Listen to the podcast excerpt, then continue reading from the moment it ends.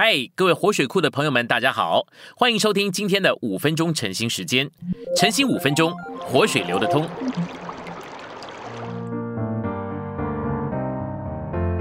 第四周周四，今天有三处经节都出自于约翰福音一章。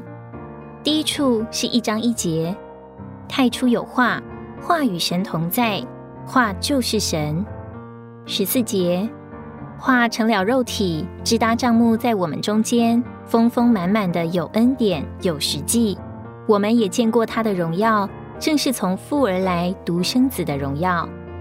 三十二节，约翰又作见证说：“我曾看见那灵，仿佛鸽子从天降下，停留在他身上。”信息选读：约翰一章说到基督是话，接着又启示。这话借着神的创造而为神说话，然后基督更进一步借着成为肉体为神说话，并在他是羔羊的事上为神说话。基督作为话，也借着宇宙历史中的第四件大事说话。这第四件大事乃是他成为那灵，这是仿佛鸽子降在羔羊身上的那灵。基督先是羔羊，然后成了鸽子，就是那灵。在约翰一章，基督启示于他成为那灵，为着新约在生机上使蒙神救赎的人变化成为石头，以建造神的家伯特利这件事上。为了成为像神一样，我们也需要变化。变化的头一步是重生再造我们。虽然我们是按着神的形象，照着神的样式造的。但在我们重生以前，我们里面还是没有任何属于神的真实东西。我们需要重生，好开始变化为石头，做神属灵的建造，就是他的家。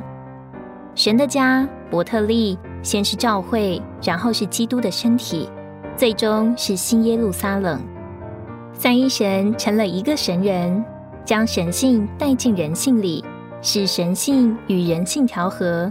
作为原型，以大量复制许多神人，他成了三一神具体的化身，将神带给人，使神成为可接触、可摸着、可接受、可经历、可进入并可享受的。这位在永远里的神，借着变化，成了由账目所表征之三一神具体的化身，也就是成为一个实体，给人接触、摸着、接受、经历。进入并享受。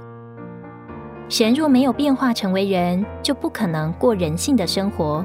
但不凭他属人的生命，乃凭着他神性的生命活着，在他的人性的美德里彰显神圣的属性。这样的生活，乃是他大量复制所产生许多神人之人性生活的模型。他不只是那一个为着大量复制他自己的原型，他也是一个模型。一个范本，以大量复制许多神人来重复他的生活，做他人性生活的副本。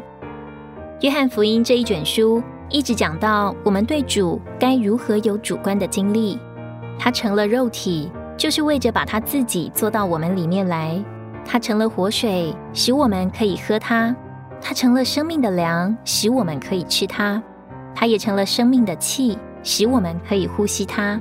水。凉气进到我们里面所产生的主观经历是没有任何东西能比得上的。但是我们要看见，所有的主观经历都是连于灵，也都在乎生命，而为着产生召会。我们把主接受到里头，结果就是叫我们成为召会里头的分子。不错，在约翰福音里是给我们看见主观的经历，虽然这卷书里没有用到召会这样的字眼。但是我们不要忽略，这卷书确实说到召会的分子是如何产生的。今天的晨兴时间，你有什么摸着或感动吗？欢迎在下方留言处留言给我们。如果你喜欢今天的内容，欢迎你们订阅、按赞，并且分享出去哦。天天取用活水库，让你生活不虚度。我们下次再见。